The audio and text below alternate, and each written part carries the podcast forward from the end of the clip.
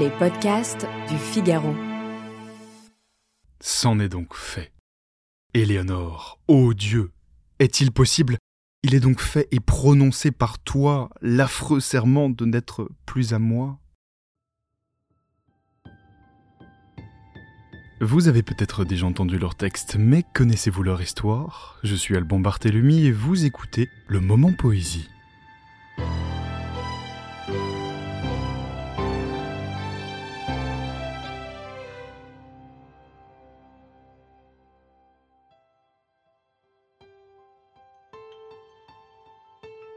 Amis de la poésie, bonjour. Un artiste oublié est un artiste dont aucune rue ne porte le nom.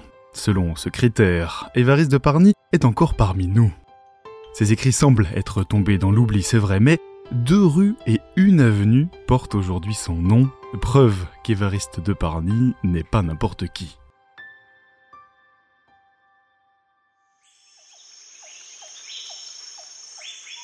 Il naît le 6 février 1753 sur l'île de la Réunion, une île encore appelée à l'époque l'île Bourbon. À l'âge de 9 ans, il quitte sa région natale pour se rendre à Rennes sur le continent où il fait ses études.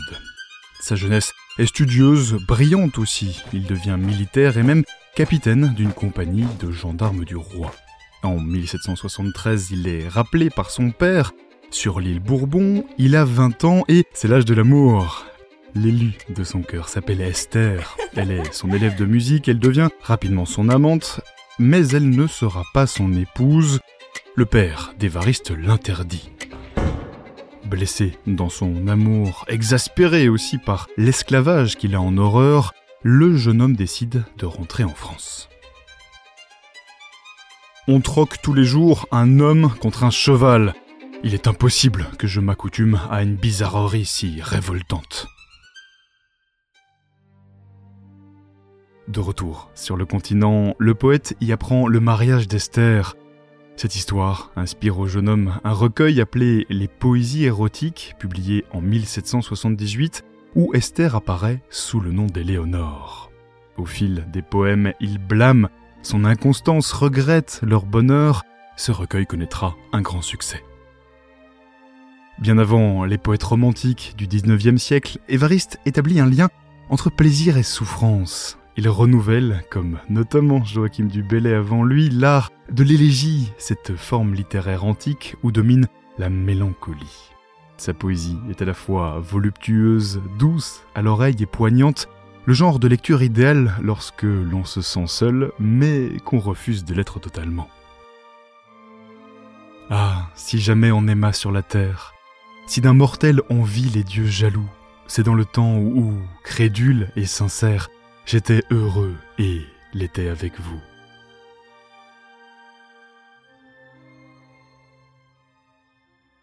Si la plupart des individus sont révolutionnaires à 20 ans et conservateurs à 30, le chevalier Parny prend le chemin à rebours. Parfait courtisan du pouvoir dans ses jeunes années, il se fait ensuite moqueur de curé, il dénonce les guerres de conquête en 1799, dans son recueil appelé La guerre des dieux, il fait s'affronter la religion chrétienne et la mythologie gréco-romaine.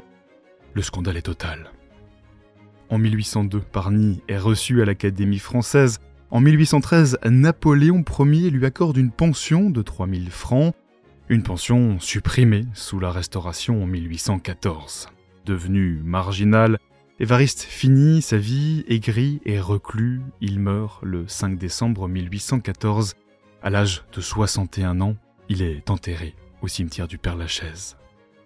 Son nom ne vous dit peut-être rien aujourd'hui, mais Chateaubriand, l'un de ses grands admirateurs, assure qu'être oublié n'aurait pas déplu à Évariste de Parny. Je suis amant et ne suis point auteur. Je ne veux point d'une gloire pénible, Trop de clarté fait peur au doux plaisir. Je ne suis rien. Et ma muse paisible, brave en riant son siècle, et l'avenir. Je n'irai pas sacrifier ma vie au fol espoir de vivre après ma mort. Quand Chateaubriand rencontre Parny en 1788, ce dernier est encore monarchiste. Voici ce qu'il dit de lui. Il redoutait le bruit, cherchait à glisser dans la vie sans être aperçu, il sacrifiait tout à sa paresse, et n'était trahi dans son obscurité que par ses plaisirs qui touchait en passant sa lyre. Avec le recul, Chateaubriand relie la révolte de Parny à la lumière de ce tempérament. Il ne lui fallait que le ciel de l'Inde, une fontaine, un palmier et une femme, écrit encore l'auteur des Mémoires d'outre-tombe. Pour Parny, la gloire de son vivant était sans doute déjà de trop. Un texte d'Évariste de Parny s'en est donc fait. C'en est donc fait. Éléonore, ô Dieu, est-il possible? Il est donc fait et prononcé par toi l'affreux serment de n'être plus à moi? Éléonore, autrefois si timide, Éléonore, aujourd'hui si perfide, de tant de soins, voilà donc le retour. Voilà le prix d'un éternel amour.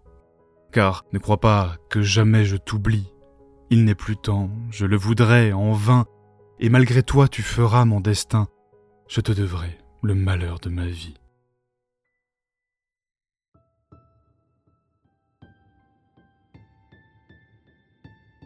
Texte original Madeleine Métayer.